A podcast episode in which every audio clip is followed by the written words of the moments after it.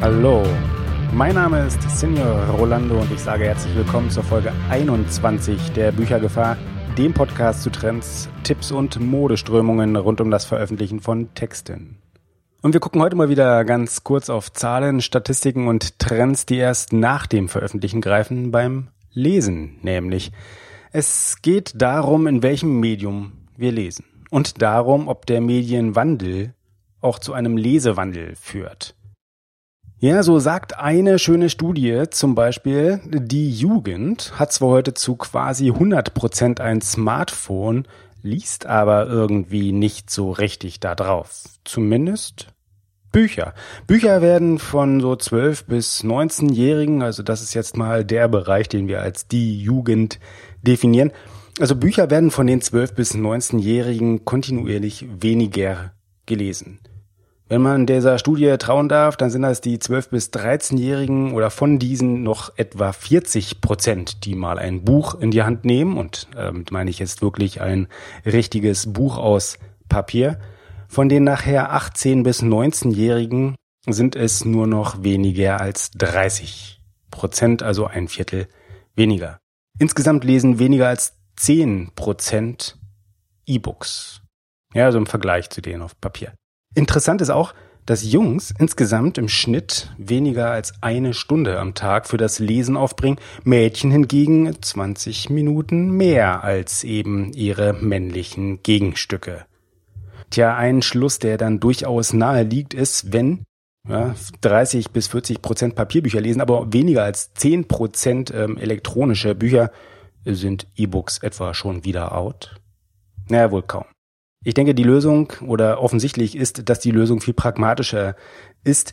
Die Zeit fasst es recht treffend zusammen und sagt zum Beispiel, Jugendliche haben, da sind wir jetzt mal ganz ehrlich, eher seltener eine Kreditkarte zur Hand. So profan kann es sein. Und das ist bei E-Books und dem Kaufen derselbigen äh, doch ein wenig unpraktisch. Jugendliche empfehlen sich außerdem Bücher nicht einfach nur zum entsprechend dann nach käuflichem Erwerben, denn sie leihen sie sich auch einfach auch gegenseitig aus. Es ist nicht einfach nur zu sagen, ja, super Text, komm, geh doch mal gucken, sondern zu sagen, super Text und hier ist das Buch und reichen es dann einfach physisch herüber. Auch zur Frage, was so in und out ist, gibt es auch noch einen weiteren Experten, äh, Google nämlich. Denn das, was in ist, das, was wir suchen, ist das, was wir mögen, in großen Teilen zumindest, und Google protokolliert dann das auch recht fleißig. Heraus kommt dann immer eine ganze Liste von Google-Ismen, das sind diese schönen Autovervollständigungen, die bei Google passieren, wenn wir anfangen, eine Suche in das entsprechende Feld hinein zu tippen. Und ein solcher Google-Ismus sagt, E-Books sind in. Tja, hätten wir das geklärt. Sie sind aber nicht nur das, sie sind obendrein auch praktisch. So sagt Nicola Richter vom sehr feinen Mikrotext Verlag im Freitag oder einem Text im Freitag recht treffend und ich zitiere, die Displays bringen uns das Lesen dorthin, wo gerade kein Buch zur Hand ist. Zitat Ende.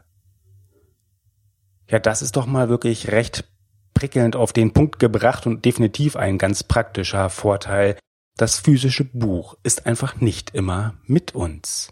Alternativ fragen wir auch gern einmal Zoe Beck.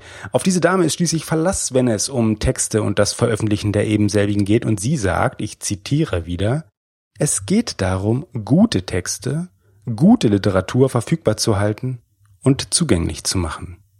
Zitat Ende.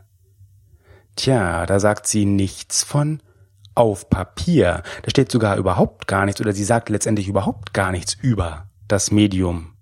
Und auch wenn Zoe es primär mittels ähm, E-Books in ihrem eigenen Verlag macht, also es primär mit E-Books zu tun hat, ist sie doch dem Papier durchaus aufgeschlossen gegenüber. Nicht nur ihre eigenen Texte erscheinen auf ebenselbigen, auch in ihrem Verlag führen sie mittlerweile papierende Bücher. Man sollte da vielleicht insgesamt einfach etwas großzügiger mit sich selbst und der strengen eigenen Meinung sein.